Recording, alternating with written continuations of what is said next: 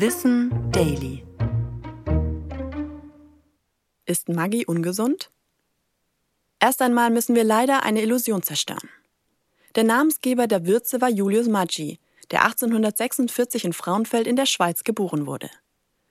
Julius war allerdings der Sohn eines italienischen Einwanderers und deswegen spricht man seinen Nachnamen und die Würze eigentlich Maggi aus. Seine Vision war es ursprünglich, nahrhafte und preiswerte Nahrung für ArbeiterInnen herzustellen und experimentierte daher mit Mehlen aus eiweißhaltigen Hülsenfrüchten. Mit der Maggi-Würze schaffte er 1886 dann seinen unternehmerischen Durchbruch und seither ist das braune Fläschchen kaum mehr aus unseren Küchenregalen wegzudenken.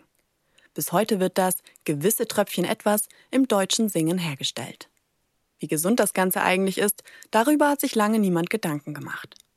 Fest steht, dass Maggi keine tierischen Bestandteile enthält und daher vegan ist.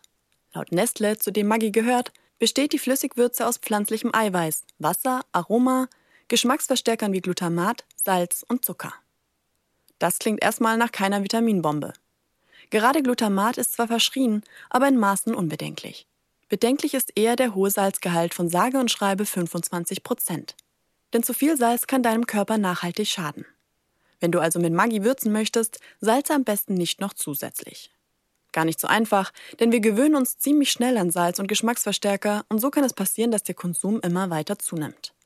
In kleinen Mengen und manchmal ist der Klassiker aber nicht gesundheitsgefährdend. Ich bin Anna Germeck und das war Wissen Daily, produziert von Schönlein Media.